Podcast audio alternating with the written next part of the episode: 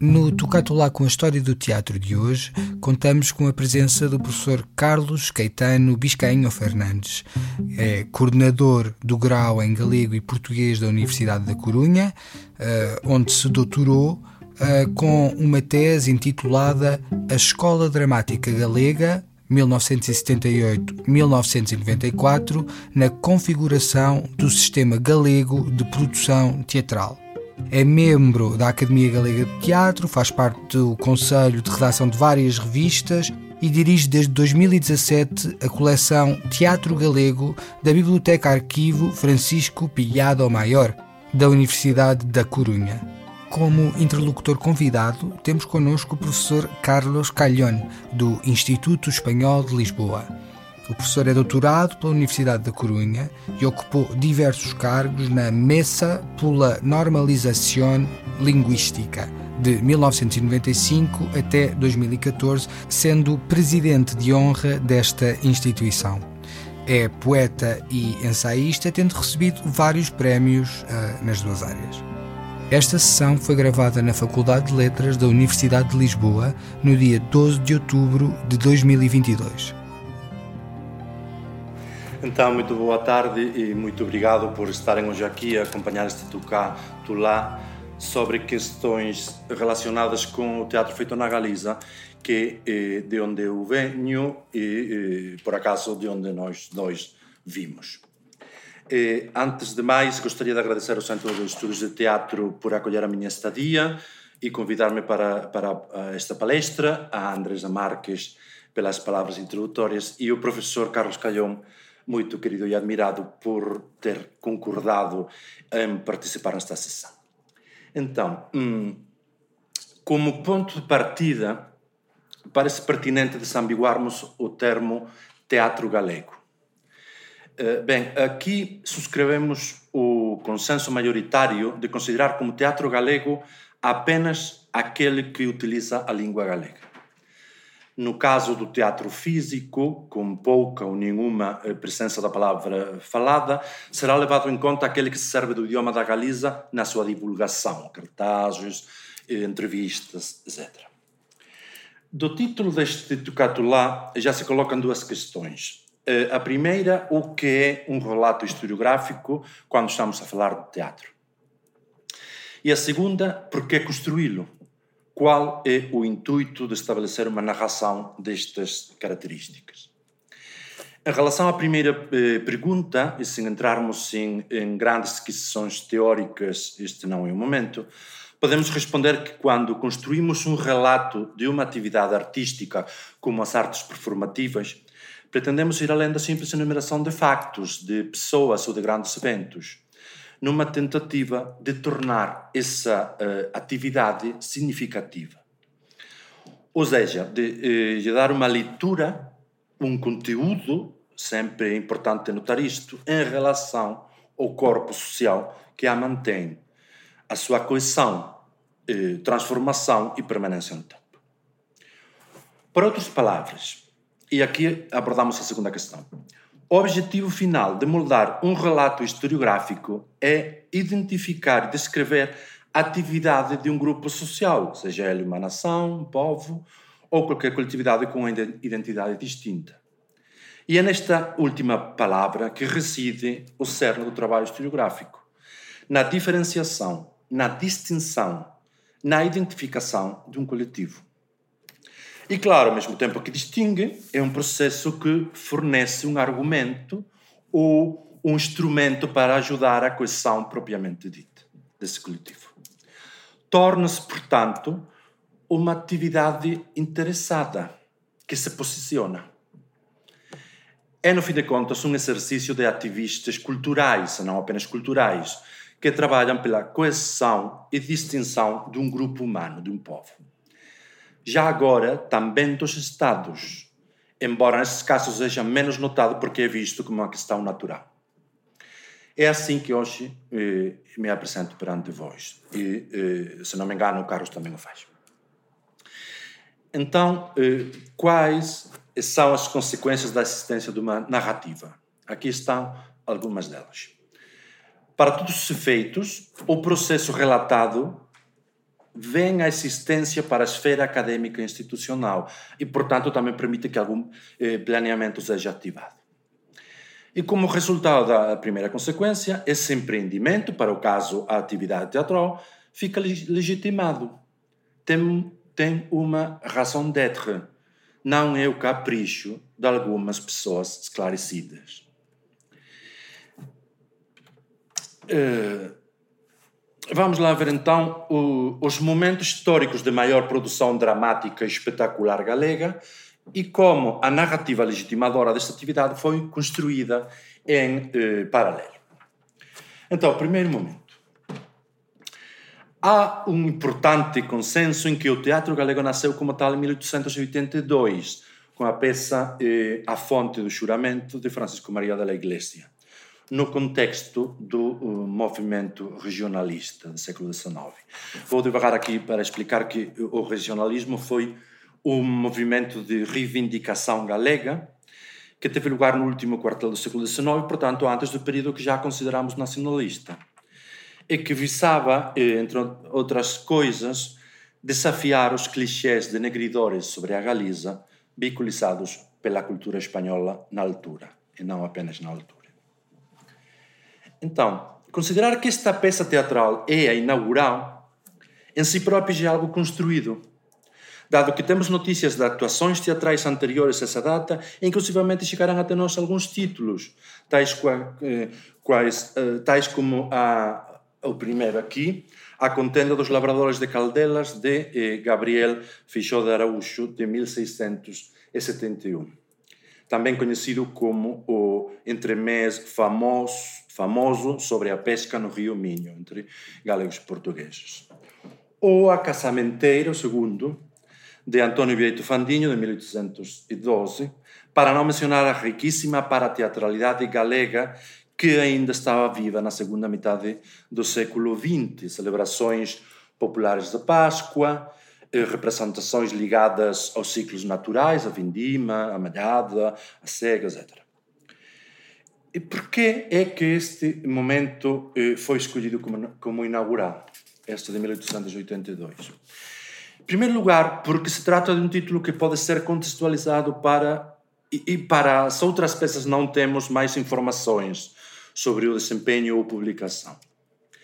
Mas também porque o autor eh, da Fonte do Juramento e os seus contemporâneos reconheceram este caráter fundacional, uma vez que, primeiro, existia o desejo de que o texto fosse preservado ao longo do tempo, por oposição a representações parateatrais, por exemplo, em que esta vontade não existe. Dois, é, era um texto é, fixo, culto, elaborado, condição importante, como sabemos, para ser considerado um monumento literário. E três, porque tanto o dramaturgo como as pessoas que receberam este produto artístico na, na sua forma escrita ou representada compreenderam que não se tratava de literatura dramática espanhola. Além disso, seu autor posicionou-se conscientemente fora desse sistema literário. Existia, portanto, uma vontade fundacional que não pode ser identificada nos outros títulos acima eh, mencionados, ou naqueles eh, que foram descobertos nas últimas décadas, como este entremés eh, del português, está em galego,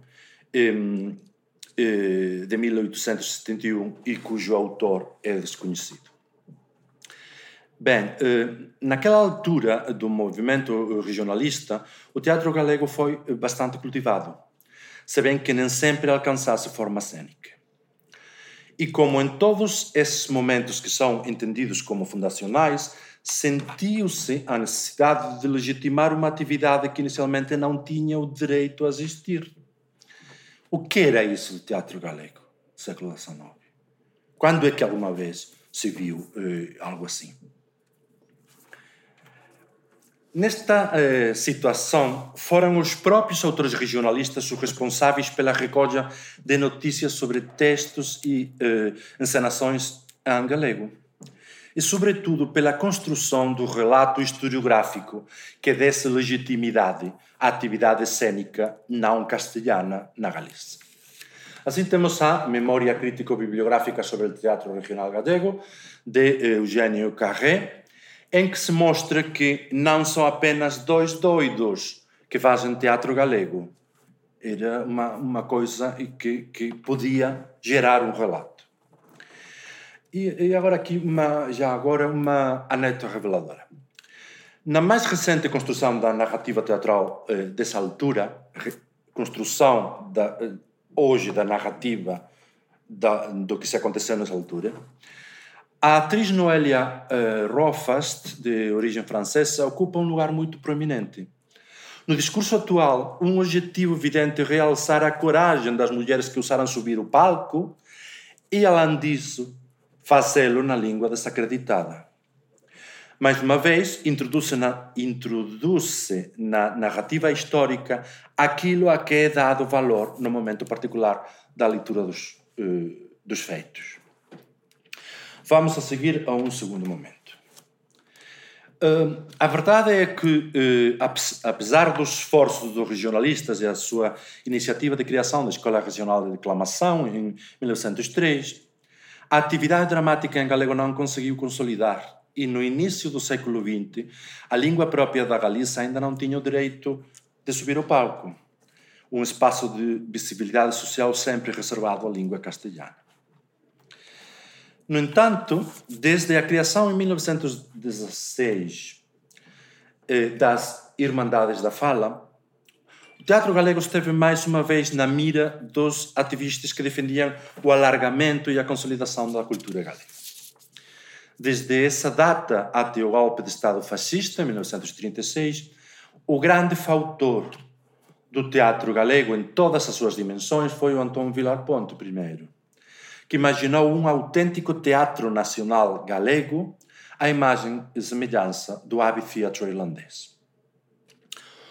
Contudo, um projeto tão uh, ambicioso como o de Vilar Ponte não poderia ser improvisado e precisava de muitos colaboradores com conhecimentos especializados, não só não, não apenas para escrever teatro galego seguindo as estéticas mais modernas, mas também para formar atores, encenar ou produzir e distribuir espetáculos.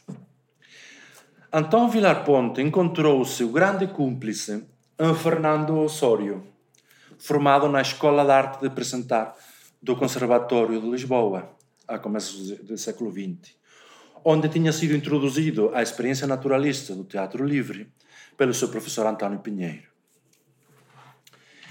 Um, nesta sequência, foi criado em 1919 o Conservatório Nacional de Arte Galega, o Teatro Nacional Galego das Irmandades da Fala, em 1919, que nasceu com a intenção de se tornar o autêntico Teatro Nacional da Galiza. Esta instituição foi infelizmente abortada pouco depois do seu nascimento, devido a grandes tensões internas de teor ideológico, estético, etário ou relacionadas com a própria concepção da cultura galega no seu conjunto. Mas esta nova semente deu frutos e encenações em língua galega apareceram em todo o lado, mesmo que tivessem desistido de experimentar as tendências estéticas mais modernas da época.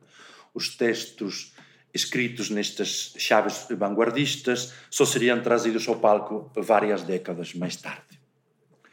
Assim sendo, nos 15 anos entre 1919 e o início da guerra, 1936, foi apresentado o teatro em galego por estudantes universitários, coros populares, grupos integrados por assistentes de lojas, associações culturais e houve mesmo tentativas de criar companhias comerciais.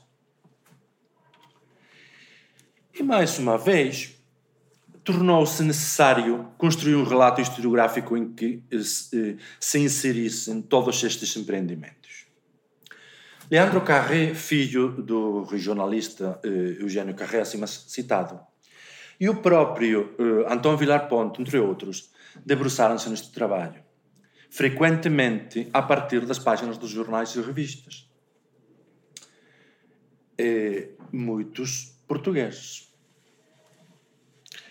com ele mostraram que o teatro galego já existia há muito tempo, que tinha produzido grandes obras e que não era apenas a criação de uns poucos excêntricos.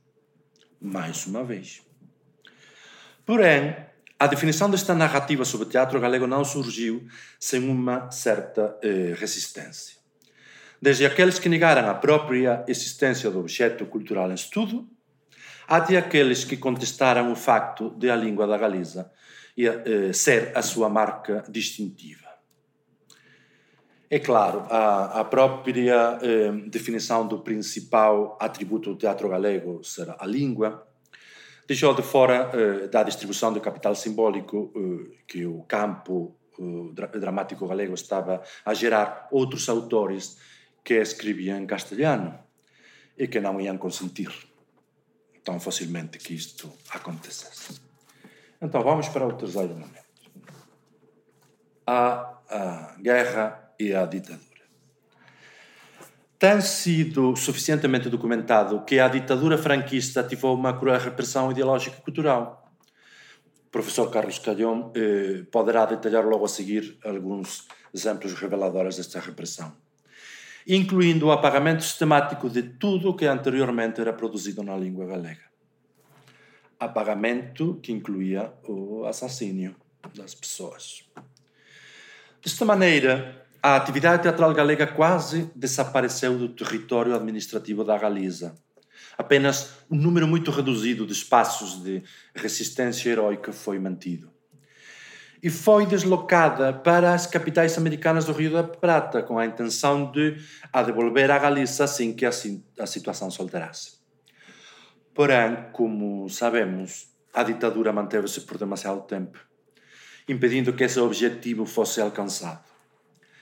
Deste lado do Atlântico, os únicos espetáculos com a presença da língua galega permitidos pelo regime franquista, muitas eh, vezes bilingues, eram de natureza costumbrista, cheios de clichês eh, denigridores e normalmente incluíam sombarias de pessoas que não se conseguiam exprimir corretamente em castelhano. Não eram fatores para a coesão social galega à volta da sua identidade. Em termos historiográficos, não havia muito sobre o qual construir uma narrativa. No entanto, houve pessoas que tentaram o seu melhor para preservar a memória do que já tinha ido antes. Também aqui temos a figura de Leandro Carré, que nos anos 50 e 60 publicou na seção galega de literatura e arte da revista bracarense Quatro Ventos ensaios sobre o que tinha sido feito no campo teatral galego nos tempos das Irmandades da Fala, para não esquecer, para permitir depois a, a, a vinculação com o passado. Não houve uma, uma produção espetacular em galego digna, digamos assim, de, de ser historizada neste período. Mas mesmo assim foi necessário manter o fio condutor para que a narrativa historiográfica não fosse quebrada. Quarto momento. Desde 1973, a ditadura concluiu em 1975, concluiu. Mas eh, 1973 é colocado aqui porque eh, é o momento em que eh, eh se, eh, se, consolida um movimento de recuperação à volta de, do, do, de um festival, em, às mostras de eh, Ribadavia. Então, o franquismo também foi vitorioso a este respeito. Porque quando no final dos anos 60 as camadas jovens começaram a procurar espaços para a circulação de ideias que a ditadura tinha negado, e neste movimento de protesto contra o fascismo voltaram a encontrar o teatro, desconheciam completamente que este já existia antes da guerra. Pensavam que estavam a inventá-lo, mesmo assim. Diziam nas, nas, nas, nas funções. E, no entanto, ainda perceberam mais uma vez a necessidade de legitimar a sua atividade e uma das vias a que podiam recorrer, recorrer era o passado. Entre outras razões, poderiam alegar que o teatro galego tinha o direito de ser porque já tinha existido. Assim nasceu o interesse no passado teatral galego destes grupos independentes, a que agora chamamos refundacionais. Eh, foram eles que eh, refundaram o teatro galego após a desolação franquista. E aqui temos o trabalho hum, do Departamento de Estudos Teatrais da Escola Dramática Galega, eh, uma cooperativa da Corunha que foi absolutamente central neste período, e as figuras definitivas de Manuel Lourenço e de Francisco Pial Maior. Estes dois vultos, tanto na encenação galega como eh, na, na, sua construção historiográfica, procuraram saber se o teatro galego já existia antes e, eh, hum, não sem algum incidente, descobriram um passado que o franquismo tinha insistido em apagar e um presente, um presente que estava a ter lugar, a ter lugar em Montevideo e Buenos Aires. E faço uh, referência uh, expressa a estes incidentes porque, num dos habituais colóquios após as, as, as funções de trás, estes jovens criadores afirmaram que estavam a inventar o teatro galego, como já disse, em frente do próprio Leandro Carré, que não conheciam e que tinha assistido a atuação com uma prenda para eles, cópias do que ele tinha publicado em Portugal. E, naturalmente houve um pequeno alboroço. Bem, voltando às figuras de, de Lourenço Pilhado, eles também estavam muito conscientes da necessidade de documentar tudo o que estava a ser feito e de preservar esta documentação para que o relato historiográfico da época pudesse ser construído no futuro. A minha tese faz parte disso. Uma parte muito importante dessa documentação foi depositada na Universidade da Corunha em 1996, através da assinatura de um acordo que levaria à criação da Biblioteca Arquivo Teatral Francisco Pilhado eh, Maior.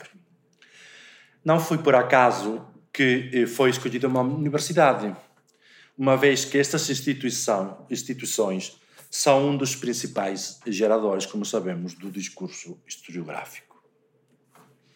Este uh, uh, o site de, da Biblioteca Arquivo Pilhado, onde tem uma lapela lá acima para as publicações.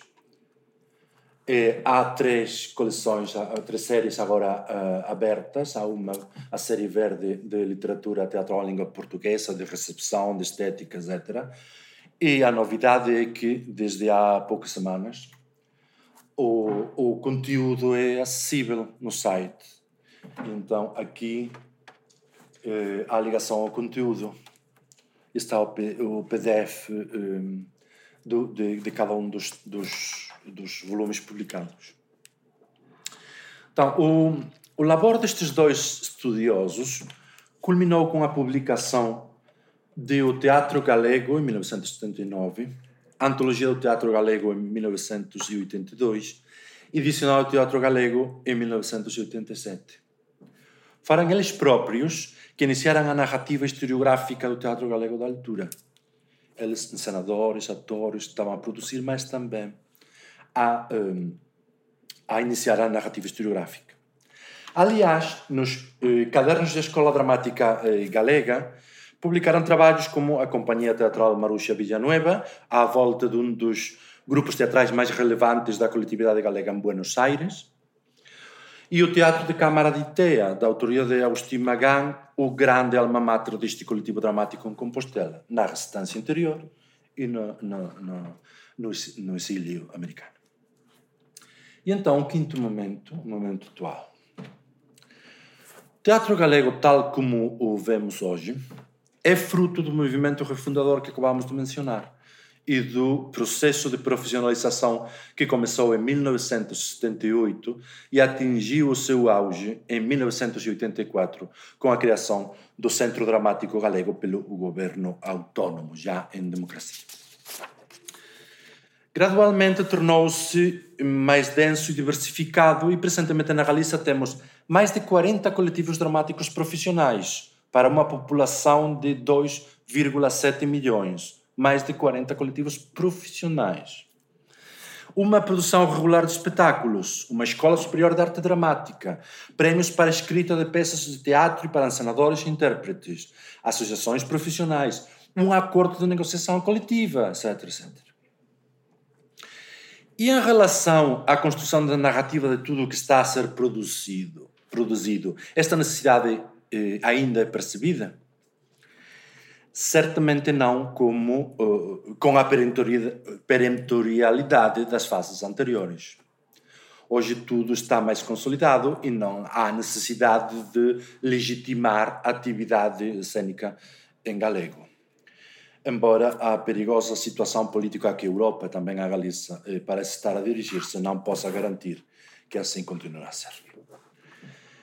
No entanto, os campos mais, mais ou menos normalizados da produção cultural também demandam uma tal narrativa, ao ponto de se tornar um dos requisitos dessa mesma normalização. O campo normalizado se tem esse, esse relato historiográfico.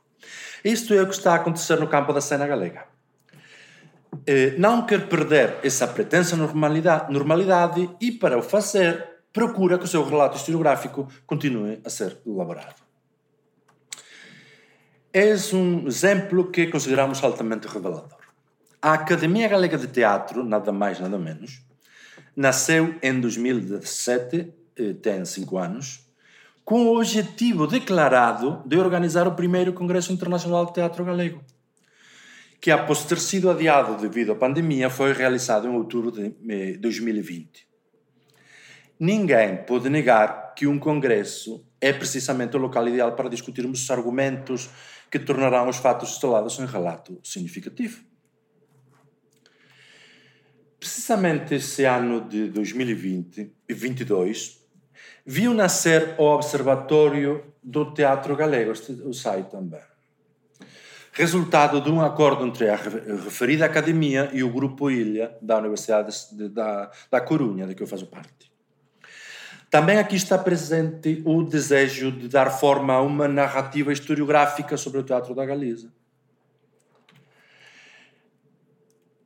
Há também na, na, investigação universitária um desejo claro de completar a história do teatro galego que a professora Laura Tato tinha começado. Eh, a sua história é até 1936. Ela própria foi responsável pela série de projetos eh, de investigação e recuperação do patrimônio teatral galego, eh, nessa sequência. Laura Tato reformou-se há quase dois anos e é agora a professora Teresa Lopes e eu próprio que somos os investigadores principais, eh, coordenadores do projeto número 4 da, da série, centrando-se precisamente no período franquista. Tal como os anteriores, esta nova fase do projeto tem duas vertentes. Em primeiro lugar, recolher informação sobre tudo o que foi feito tanto no interior da Galiza como nas cidades americanas onde houve atividade teatral em língua galega. Em seguida, identificar as linhas de força, os agentes transversais e os vetores relevantes que nos permitirão dar forma ao relato historiográfico desejado. Como podem imaginar, este está a ser um processo uh, cheio de dificuldades, entre outras razões devido à dispersão geográfica, estamos a falar da América e da Galiza, da Europa, há circunstâncias complicadas em que as diferentes sociedades da comunidade galega eh, americana sobrevivem hoje, hoje nas capitais do Rio da Prata, e a clandestinidade que com frequência caracterizou as representações teatrais galegas no interior da Galiza durante o, regime de Franco.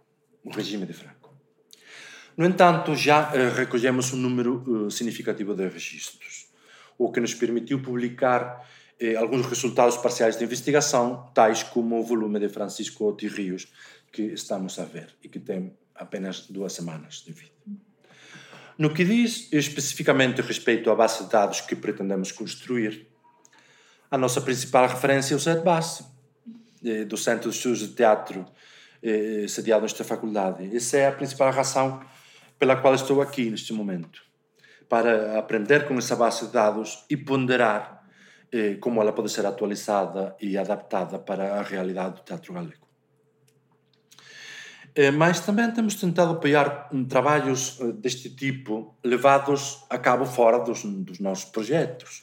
É o caso, por exemplo, eh, do próximo volume das coleções da série azul, a série verde era de, de teatro em língua portuguesa, série azul em, em língua galega, da Biblioteca Arquivo Francisco Pinhal Maior. Este ainda não saiu, eh, mandou a desenhadora há dois dias, e é também com resultados fora do projeto, mas também com resultados eh, da, da investigação deste período. Então a pergunta agora é: e tudo isto para quê? Qual é o objetivo final de todos estes esforços? Uh, na verdade, é algo em que temos refletido muito. Por que é que nos esforçamos por documentar o passado teatral galego e conservar os seus vestígios?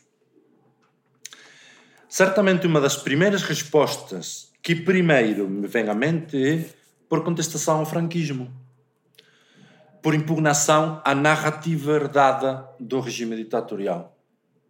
Por outras palavras, por rigorosos critérios democráticos. Sem dúvida, também por causa de um ativismo galeguista que não aceita leituras únicas, padronizadas, da história de Espanha e considera que a diversidade nacional espanhola é uma riqueza e não um problema, e como tal deve ser gerida. Disse eu começo que eu era ativista cultural galego.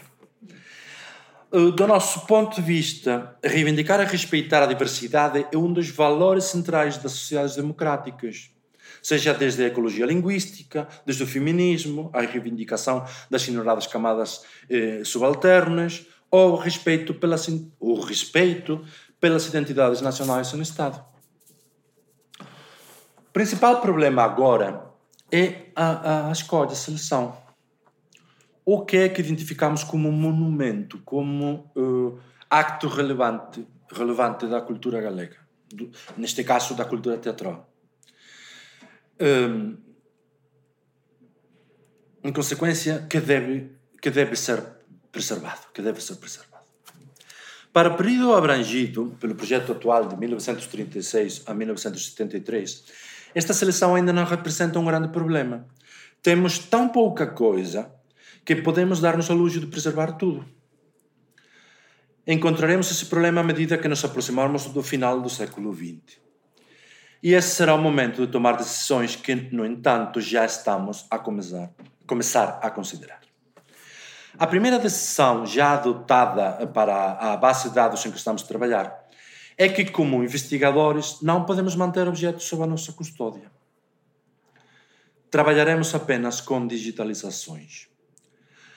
Um caso excepcional é o do espólio depositado por Francisco Pillado no arquivo da Universidade da Corunha, que leva o seu nome em que medida continuamos o trabalho do seu promotor e recolhemos o material gerado pelas companhias teatrais, por exemplo? O material pode ser os cartazes, pode ser máscaras, pode ser uh, telões. Se não o fizermos, tornar-se um, um arquivo fechado. E se continuarmos a expandir a coleção com material derivado de uma atividade teatral hoje consolidada, as dificuldades espaciais, económicas e de gestão virão a ser cada vez mais evidentes, ao ponto de não sermos capazes de lidar com essa responsabilidade. Mas isso é para o arquivo. Para a, a, a, a base de dados, eh, a decisão é digitalização. Um caso eh, particularmente grave e que tive a oportunidade de ver em primeira pessoa uh, há apenas alguns meses, no mês de, de junho deste ano, é o da documentação mantida na América por familiares dos protagonistas ou por sociedades galegas à beira do seu desaparecimento. Porque eh, não tem renovação e as pessoas idosas, bom, processos naturais. Eis um exemplo, um, um exemplo das segundas. Documentação armazenada numa arrecadação localizada num parque de estacionamento, na qual foi depositada durante décadas uma camada negra de resíduos da combustão de motores dos automóveis. E a tragédia ataca quando uma fuga de água transforma o pó preto em verdadeiro alcatrão. E aí está, era verdadeiro alcatrão. A minha proteção era pelo alcatrão, não pelo vírus. E como no primeiro uh, e, como exemplo do primeiro caso, caso de citarei o da neta de um dos principais atores do teatro galego em Buenos Aires. Ela gentilmente concordou em permitir-me consultar a abundante documentação que eu guardava debaixo, debaixo da sua cama de casal, de casal na qual há coisas de vultos como Castelau ou Luís Soane, debaixo da cama de, de casal. E a consulta teve lugar na mesma mesa onde a família faz o almoço e as crianças os trabalhos de casa, da escola. Podes imaginar que o esforço que está a fazer a família para guardar material tão valioso é enorme para o que uma família modesta pode fazer. Está no desemprego, por exemplo. E quando tentou reproduzir um discurso sem preço, gravado em cassete, a fita desintegrou-se à nossa frente. Esse é o estado em que estão estes objetos, estes eh, testemunhos tão valiosos para nós. De acordo com o Estatuto da Autonomia da Galiza, podemos inferir que o governo autônomo, eh, que é o governo autônomo que é responsável pela conservação de toda a importante documentação. Esta importante documentação, museus, arquivos ou como achar conveniente. Mas a realidade é esta. Primeiro, as sociedades galegas no Rio da Prata ou consideram que este material deve ser mantido onde está agora, na chamada Galiza ideal da imigração e do exílio americano, o que torna muito difícil para o governo galego agir, ou pensam que podem obter um grande lucro com a sua venda. Tá? Tem, essa, tem essa idealização. Ou com, e, e, e, e, o segundo ponto desta realidade é que, com exceção dos períodos 87 90 e 2005 e 2009, os 42 a, eh, anos de história da autonomia da Galiza foram governados por um partido, mudou de nome, mas o partido eh, eh, houve completa continuidade um partido que nunca assumiu realmente o Estado plurinacional consagrado na Constituição Espanhola e que contestou no Tribunal Constitucional, Carlos Calhão sabe, muitos dos avanços que se pretendiam fazer a este respeito, por exemplo, na igualização dos direitos das línguas que não o castelhano. O resultado é uma clara negligência, porque não há nenhum desejo de ativar o poder coesivo para o povo galego destas políticas. Por mencionar uma ocorrência concreta. Em 1996 foi criado o Centro de Documentação das Artes Cênicas e Musicais de. Eh, eu não sei muito. De. Eh, acho que não está aqui. Eh, o Centro de Documentação das Artes Cênicas e Musicais de eh, Galiza para que servisse de unidade documental do Instituto Galego das Artes Cênicas e Musicais e trabalhasse na conservação e divulgação do património documental das artes performativas galegas. A sua criação e funcionamento nunca foi muito transparente. E quando, num desses períodos excepcionais em que não governou o partido referido, foi definido um plano das artes cênicas galegas para o período 2008 e 2011, entre outras medidas, como a substituição do citado, eh, da citada Agência Galega das Indústrias Culturais, foi incluído o compromisso para a conservação do património cênico, através da compilação e catalogação da documentação distribuída em diferentes arquivos públicos e privados. O primeiro passo foi dado eh, eh, foi o desmantelamento do Centro de Documentação em 2006. Este que era tão pouco transparente. Estava a mulher de, de um político. Para dar lugar a uma instituição mais transparente. Mas houve uma mudança de governo, o partido que não está muito inclinado para a consolidação de uma identidade galega diferenciada regressou ao poder, quanto eufemismo, e o plano plurianual não entrou em, em funcionamento. E nunca mais se ouviu falar do centro de documentação nem dos objetos que albergava, que não foram recuperados e são agora considerados perdidos. Comentários são supérfluos. Esta é a situação na Galiza. A concluir, é patrimonializado aquilo de que nos queremos orgulhar no entanto, o relato e as evidências sobre as que ele se constrói de uma cultura eh, galega identificável, alargada, densa e que pode dialogar com outras culturas em pé de igualdade, bate com o teto de vidro que lhe é colocado pelos próprios governos galegos de ideologia eh, centralista e com legados óbvios de visões preconstitucionais da articulação do território e das identidades eh, espanholas. E é nestas tensões em que nos estamos a mexer. Muito obrigado.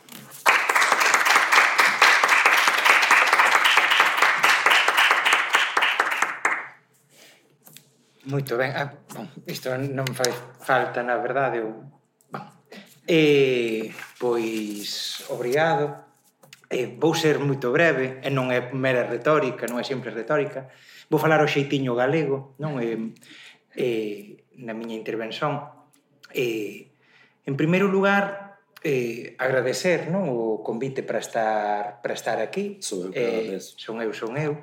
Eh, e ademais, porque tamén, por, tanto por, por lo que aprendín, porque non é fácil encontrar unha exposición dun erudito que non tanto é capaz de achegar desta forma eh, este coñecimento, non? De saber dixerilo tamén para poder transmitilo, entón o, agradecidísimo por, por iso.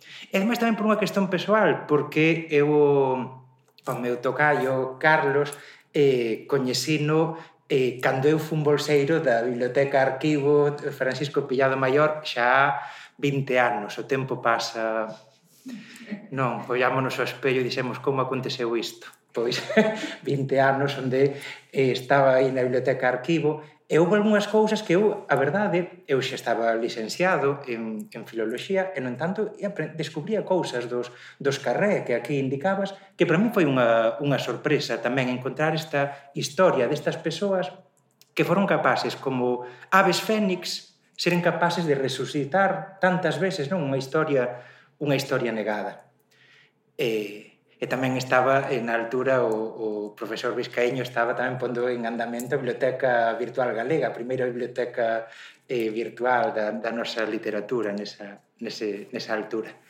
Eu pola miña banda, en que podo contribuir? Así xa digo brevemente, vou falar 10 minutos, eh, 10 minutos de reloxo, pois un pouquiño contextualizando con este libriño que publiquei, digo libriño con afecto, eh, que publiquei o pasado mes de, de xuño, o libro negro da lingua galega, que é unha historia da, da represión do, do galego desde finais do século XV até finais do século, do século XX, porque efectivamente, como dixo o profesor Vizcaíño, eh, as actividades que non tiñan direito a existir. É unha parte que moitas veces non é coñecida. O profesor Marco Neves, eh, moitas veces nos seus magníficos libros, eh, interpela a sociedade portuguesa dicendo imaginen o portugués desaparecendo. Que é o que está a acontecer ao norte do Miño? O que pode acontecer ao norte do Miño? Isto. Non, é o portugués, non é? Nos falamos ao xeitiño un bocado de Afonso Enríquez, non do, do primeiro rei, cada vez cunha prosodia, é verdade, máis, eh, máis castellanizada, somos conscientes diso, Mas se o galego e o portugués non son a mesma lingua, como ben di o profesor Marco Neves, eh, non hai lingua que tanto se pareza ao portugués como o galego, nen o galego ao portugués, non? Iso, iso é así. Mas, no entanto, a pesar de todos os obstáculos que non as simples questón de prestixo, o galego continua a existir. Continúa renascendo como unha ave fénix unha vez tras outra, non? É sorprendente os dados que, que acabamos de ver, como nun, en contextos tan difíceis tan difíceis, fomos capaces de artellar un sistema cultural, porque ademais no sistema teatral non é simplemente poesía, necesitamos non unha serie de engranaxes, de, de fortalezas económicas, institucionais, que contra toda a expectativa, no caso galego, foron capaces de manterse. Pensemos cantas linguas sen Estado hai no mundo que fosen capaces de criar unha arquitectura teatral como esta. Cantas linguas en estado hai na Europa, porque ás veces, claro, podemos comparar no caso catalán, que está moito máis avanzado. É, é, é verdade, no caso catalán está moito máis avanzado. Fora ese, non, é, é bon tamén repararmos nesa questón. É bon repararmos tamén que a perda de, de forza da lingua galega non se trata dunha questón de, de prestixio, simplesmente, senón que há motivacións políticas, e de represión, de recalcamento no sentido literal. Un, unha represión e un recalcamento que no caso portugués puido acontecer e coller o mesmo camiño. Se non fose que en 1640, como sabemos, cando se producen as revoltas independentistas en Cataluña e en Portugal, pois acaban decidindo enviar as tropas a Cataluña e non a Portugal. E iso é o que explica tamén, eh, non, eh, isto é como no romance de Saramago, chegan a decidir enviar as tropas de outro xeito, e como estaría a questón? Como estaría? Pois Leonardo Saraiva de Carballo, no ano 1644, nunha peza teatral portuguesa, explícano. Unha peza que se titula Contra si faz que mal cuida. Nesa peza sai un castellano ao palco que comeza por se mofar, por se rir. No salgo a pedir silencio para empezar la comedia, mas antes vengo a reírme de los que la representan, porque me han dicho que aquí recitan por cosa nueva una comedia famosa en la lengua portuguesa. ¿Quién vio mayor disparate? Pues de imperfecciones llena, silbada, en vez de aplaudida, no puede ser que no sea. Que esto de comedia solo, por ser la lengua más bella, se debe a la castellana, como a reina de las lenguas. Cosa de risa parece que haya en portugués comedia. De aquí me pongo a escucharla para burlarme de verla. No entanto aparece o portugués 1644 xa levaba, en fin, un momento aínda onde Portugal ten eh, uh, dificuldade como, como sabemos a, a súa propia independencia, como nos lembran as batalliñas que aparecen no monumento da, da Avenida da, da Liberdade, o portugués di Por esta vez lle suplico, señor Castellano Queira, franquearnos libre o teatro porque comece a comedia. Contra si sí faz, que mal cuida, comedia al fin portuguesa, porque a lingua castellana xa en Portugal non reina. Non? Na Galiza, sí. Na Galiza, sí. Claro, esa foi a diferenza. Esa foi a diferenza, que en Portugal foron capaces, efectivamente, de coller o camiño. Que acontecía en canto, ao mesmo tempo, na Galiza? Pois efectivamente, sí que continuaba a reinar. No noso teatro xa vimos aí aquilo que demos conservado non con, con esas limitacións, con esas dificultades, con esa falta de información. Eh, conservamos, no entanto, varias personaxes galegas no teatro español, no teatro, por exemplo, do siglo do siglo de oro, onde se rin unha vez tras outra das personaxes galegas, ollo, e das portuguesas.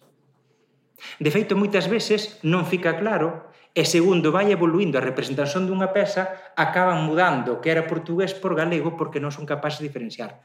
Que facen? Falar un castellano con terminado en U, de acordo? E algún elemento así de, de vocabular de en eh, un elemento vocabular galego galego portugués, mas en fin, onde se rin continuamente de da forma de, del pobre gallego ou do portugués. Que isto tamén é moi interesante, non? Como eh, como eles mesmos acaban recoñecendo esa identidade des, desa, desa, desa lingua. Unha lingua de que burlarse que aparece de forma, de forma reiterada eh, é que é un, realmente un castrapo, un portuñol eh, incomprensível, máis que en realidade é unha, unha forma xenofóbica de atacar os emigrantes galegos que estaban neses momentos en, en Madrid. Lembremos que a emigración galega era tan importante, non? tras a conquista por parte de Castela do Reino de Galiza, que fora no pasado tan esplendoroso, pois, en fin, acontece unha, un drama económico gravísimo, como consecuencia do cal eh, iso, hai as emigracións temporarias para traballar na SEGA ou hai as emigracións xa con longa estadía eh, fose a Madrid, fose a Valladolid ou fose a Lisboa. O 20% da populación de Lisboa chegaron a ser galegos. Non? O, o profesor Fernando Venancio explica no, no seu libro como moitas palabras que a día doxe eh, vemos como xenuinamente eh, portuguesas de sul do Miño se resistan primeiro por boca galega e mesmo como é probável que, que fosen os emigrantes galegos os que a marcasen esa, esa evolución. Non? E unha que a mí me chama moito a atención é Xeitiño. Xeitiño Sí, sí. A pesar da falta de documentación que temos en galego, man, eh, rexístase antes en galego que no, que no galego do sur, que no portugués. Eh, por exemplo, por citar un, un fragmento, «Yo, meus señores, tamén tengo amor, tengo, tengo, tamén tengo amor, paisanitos míos, venir a bailar unha danza». Iso non é castellano, nen é... Non, mas era continuamente esa, esa, forma, esa lingua da cal moitas veces se falaba unha lingua, unha lingua de la que burlarse, en gallego non, non querría. Mas hai máis. En 1801, comezos do século XIX, proíbese literalmente a través dunha, dunha norma eh, que o galego non pode subir aos palcos. Esproíbense explícitamente nunha norma que ademais se publica no Boletín Oficial das Provincias Galegas que non poden representarse pesas teatrais en galego. Non se trata só de críticas indirectas, senón que hai normas explícitas que limitan a posibilidade do uso da lingua do, do país. Citou antes o profesor eh, Vizcaíño o caso de Noelia Rosfat, non? Eh, a atriz da, da fonte do xuramento, unha atriz de orixe francesa E, sen eso, preconceitos, portanto... Sempre Sen preconceitos, sí, sí. E que ademais deu lugar non a este debate sobre que é unha cuestión que aparece repetidamente, a min chamou a atención encontrarlo non só no 19, senón despois varias ocasións no século XX, de a dificultade que había en particular para encontrar actrices para o teatro galego. Porque se vía como eh, se unha muller falaba en público nun ámbito prestixiado a lingua sen prestixio como iso lle podía traer consecuencias graves, e máis recordemos, obviamente, nun, nunha etapa histórica caracterizada, aínda que dunha forma máis enfática, pola misoxinía e polo, e polo machismo. E, no século XIX, e, continúan as pezas teatrais españolas con forza que se burlan do, do, do galego, non no chamado género chico, onde aparecen os, as personaxes galegas falando esta pseudo, esta pseudolingua e ademais aparecen como figuras estúpidas. Non, esta é unha questón fundamental de un crítico. Acento gallego cerrado e mollera máis cerrada todavía. Non? Sotaque galego fechado e miolo eh, máis fechado aínda eh, con, obviamente, unha visón xenofóbica de, desta, desta cultura. Como resultado, algunhas deste xénero popularizante que se burlaba dos galegos, algúns autores teatrais galegos procuraron esa género chico, esas pequenas eh, zarzuelas, por representalas, máis, no entanto, dándolle unha viraxe. En troca de aparecermos como negativo, aparecermos como algo eh, como algo positivo. No ano 1918, un eh, escritor eh, en castellano bastante despresativo co galego conta un caso moi interesante, por exemplo, dunha mai que viaxa coas súas fillas eh, nun, nun barco e di que esas fillas teñen que viaxar en segunda, non poden viaxar en primeira, porque as fillas teñen sotaque galego. Día mai, se crí usted que de non ser por el acento vendrían mis niñas en segunda. Axa o señor que de non ser polo sotaque as miñas fillas virían en segunda. E comenta tamén a pretensón que ten das fillas de que as fillas puderen ser actrices, de triunfaren no que era o soño da altura. Madrid. Madrid.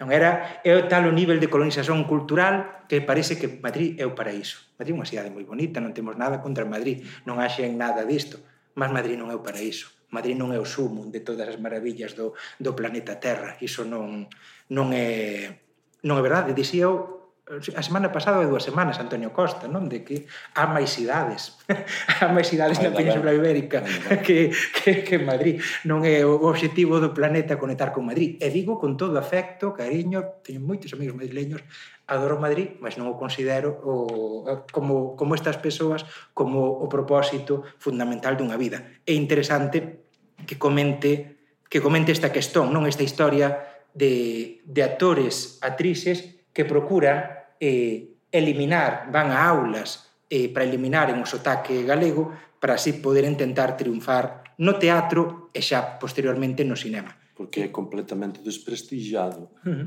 eh, eh, há sotaques que non preciso ocultar, mas o galego sí. Uh -huh. O galego sí. Efectivamente. Eh, iso sí, desde o ano 1918, cando se cría o 16, críanse as Irmandades da Fala, 18, o movimento nacionalista galego propiamente propiamente dito, tamén ten unha implicación.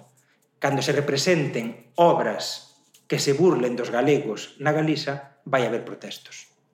Por exemplo, no ano 1920, o 8 e 9 de novembro, estrease unha peza de teatro titulada Cristobalón, de Manuel Linares Rivas, eh, efectivamente esa, esa peza vai ser... Eh, candidato ao Premio Nobel. Candidato ao Premio Nobel, sí, sí, sí.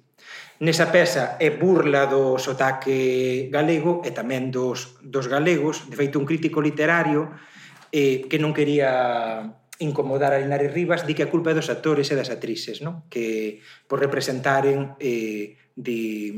Los cómicos creen que todos los aldeanos, sea cual sea su región, tienen espantado el mirar, se espatarran constantemente y llevan las manos abiertas y separadas del cuerpo.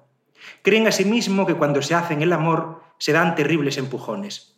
Respetamos profundamente los recursos escénicos, pero aseguramos con una honrada convicción que un labriego que siguiese esa conducta extraordinaria terminaría en un manicomio non? Dele, non só os sotaque, senón como se representaban os, os camponeses galegos, e os camponeses eran así, calquer camponés que vise alguén actuando dese xeito, pois levaría a un sanatorio, a un sanatorio mental. De calquera xeito, eses protestos existen, mas os protestos son respondidos pola policía contra as persoas que eh, reclaman que se manteña a dignidade galega. Lugris Freire, por exemplo, recebe eh, golpes da policía, que xa era un, un, un idoso nesa altura, eh, por ir protestar contra esa, contra esa peza. A crítica teatral nos medios de comunicación, lembremos, o, o galego perdeu falantes, está a perder falantes, mas, sobre todo, curiosamente, a perda máis acusada de falantes está a producir na etapa democrática. Como consecuencia, obviamente, de todo o que aconteceu con anterioridade, mas non podemos esquecer isto. Non podemos esquecer que cando morre o ditador Franco, a lingua que máis se falaba diferente do español en todo o Estado español era o galego Ou dito de outro xeito, o territorio do Estado español onde menos se falaba español era a Galiza, non a Cataluña, non o País Vasco, non Navarra, non as Baleares, non Valencia, onde tamén teñen lingua propia diferente, era a Galiza. Era moi maioritario. Cando eu era criança, eu son do ano 1978, na miña, no meu lugar de 5.000 habitantes había unha persoa que falaba castellano. E agora? E agora. Sen haber guerra polo medio, son pouquiñas as persoas que falan normalmente. Non iso obviamente, eh, bon, há libros como este para explicar como chegamos a esta situación, mas é bon que en Portugal se saiba, é bon que en Portugal se saiba. Eh, porque a fala de miña aboa, que non estaba, non son dunha zona de fronteira, a fala de miña aboa, tirando algúns fenómenos fonéticos, eh, acharían que era, que era portuguesa do norte, eh, totalmente. E non son da fronteira, son da Ría da Arousa, sul da provincia da Coruña. A crítica literaria, no entanto, os medios de comunicación son mayoritariamente, case 100%, que 90 e moito por cento, en castellano. E a crítica literaria que se publica neles Pois, por exemplo, no ano 1921, que di un crítico literario falando da man de Santiña, de que antes falou o profesor eh, Vizcaíño, do teatro en galego, é unha obstinación de que non pode sair nada de proveito. Nada de proveito.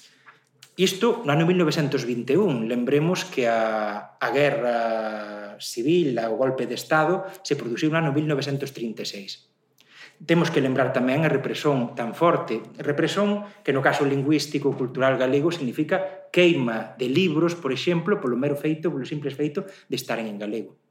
E significa violencia física. Claro, violencia, violencia física, física sí, sí. nas escolas. Violencia física nas escolas, asasinatos, mas eh, libros que nunca se estivesen en castellano, Códice Calistino, un libro do século XII, de orixe eclesiástica, non, é, é inimaginável que se ese libro estivese en castellano que fose queimado.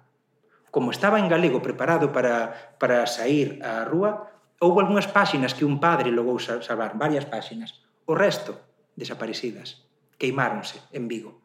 Dunha revista cultural que ia sa, sair un novo número, a revista Nós, que é a maior revista do, da primeiro terzo, da primeira metade do século, do século XX. Dous exemplares ficaron desa revista porque o resto foron queimados. Que, cousas que unha eh, poesía, unha edición de poesía, de traducción de poesía alemá ao galego, queimada. Conserváronse tan só uns poucos 4 ou 5 exemplares. Estamos falando dunha represión a nivel cultural moi grave e a nivel físico tan grave, non só por motivos lingüísticos, senón calquera visón democrática que existise, que lembremos que só na Galiza, só na Galiza, en no ano 36 ou 39, foron asasinadas 5.000 persoas. Eu acho ainda pior as que foron asesinadas depois de concluída a hmm. guerra. Hmm Sen dúbida, sen dúbida, sen dúbida. Mas... Porque xa tiña concluído o conflito. Uh -huh. Mas a represión continuou 20, 30 sí, anos sí, sí, sí. con mortes. Con mortes. Eu morei onde a miña mãe non quería ir. Porque cando ela era eh, menina, eh, lá aparecían uh, os mortos as mañás que, pase, que paseaban a noite Isto falar dos anos 50. Sí, sí, sí, sí, sí. Non, non, eu, eh, é tal o medo que ficou nas, nas persoas que eu ainda soube este verán este verán, ou seja, eu tiña 43, pasei por 44, mas este verán que miña bisavó salvou a vida dun, dunha, dun home porque ficou cun segredo de familia tan intenso que tiña medo a bisavó dixo, non, ollo, que, que ela escondeu, no, ela non sabían porque sabía que o querían matar, ela non quería que matasen un home eh, parece ser. Eh, que tal o medo? Ou miña avó, cando eu viu que eu comezaba a interesarme por estas cousas non da, da cultura galega e todo isto, preguntelle por Daniel Castelao, que é unha figura cultural fundamental, se non coñecen, por favor, penso que o único que, aínda que só tiren isto, coñecen a Daniel Castelao. É unha figura fora de serie, fora de serie, como de, deseñador, de, de pintor, como narrador, como dramaturgo, como dramaturgo. Esta é. a sala Castelao no centro Galiza de Buenos Aires e ese, esa pintura é de, de é, é, é da súa autoría. Cando lle preguntei a miña avó quen era Castelao, miña avó era moito inteligente, mas analfabeta, respondeume Carliños, desas cousas non se fala. Ela non sabía ben quen era, o que sabía é que non se podía falar del. Iso sí que eu tiña moito claro, non? Mas, en fin, é un contexto de represión, 5.000 persoas asasinadas, lembrese, a barbarie salazarista dentro de Portugal non ten ese saldo. Toda a ditadura brasileira, toda a ditadura brasileira non ten ese saldo dos tres primeiros anos da Galiza. Comparemos a, a populación, quer dizer, o contexto de terror que iso, que iso cría un contexto, bon, por centrarnos aí só en, nun par de exemplos, como no ano 1959, por exemplo, unha peça teatral dun autor eh, non problemático para o regime, mas que escreveu en galego, chamado Álvaro Cunqueiro, pois foi secuestrada. Foi secuestrada. É como as representacións desa peça eh, teatral receberon críticas eh, terríveis eh, benselladas ou ben con questóns morais da pesa, ou co feito de que unha pesa, porque era o inserto señor Don Hamlet eh, príncipe de Dinamarca. Príncipe de Dinamarca. Príncipe, se está dudando ese señor de Dinamarca, o certo señor Don Hamlet, príncipe de Dinamarca. Eh, polo facto de que eh, nese unha pesa teatral onde mestura o mito de Hamlet con mito do, do Édipo, pois que fose eh, como algo de prestixio, podían os actores e as actrices falar eh, falar en galego e a crítica é, é repetida sobre sobre esa sobre esa questón, non de fin, non vou determe aquí. Noutras ocasións, pezas de teatro que se censuran porque conteñen un poema en galego. Iso cando xa nas, no, nos últimos anos do franquismo imos conseguindo espreguisar a lingua galega con anterioridade ou a censura era era absoluta, era absoluta a posibilidade de representar pesas en galego era eh, como pes, como teatro culto estaba totalmente eh, limitado e eh, proibido. Mas querería terminar aínda coa questón de que o problema non termina non termina aquí, non termina coa, coa ditadura. No meu libro termino de recoller dados no ano 1986. E no ano 1980, eh, aínda que a historia de represión e dificultades, en fin, xa acaba de comentar algúns casos que, que claman ao seu, non? Mas, por exemplo, unha noticia nun xornal moito importante no ámbito español, o xornal ABC, titula no ano 1986 que o facto de que exista un centro dramático galego, de que exista teatro en galego cun mínimo apoio público é imponer un teatro hablado en gallego. Non? Imposición. Justamente colocan o facto de recoñecermos os nosos direitos e de non permitir que nos abafen como unha, como unha imposición. En calquera caso, é verdade que a situación está difícil, mas querería terminar coa parte positiva de como, contra todo pronóstico, estamos aquí. Obrigado.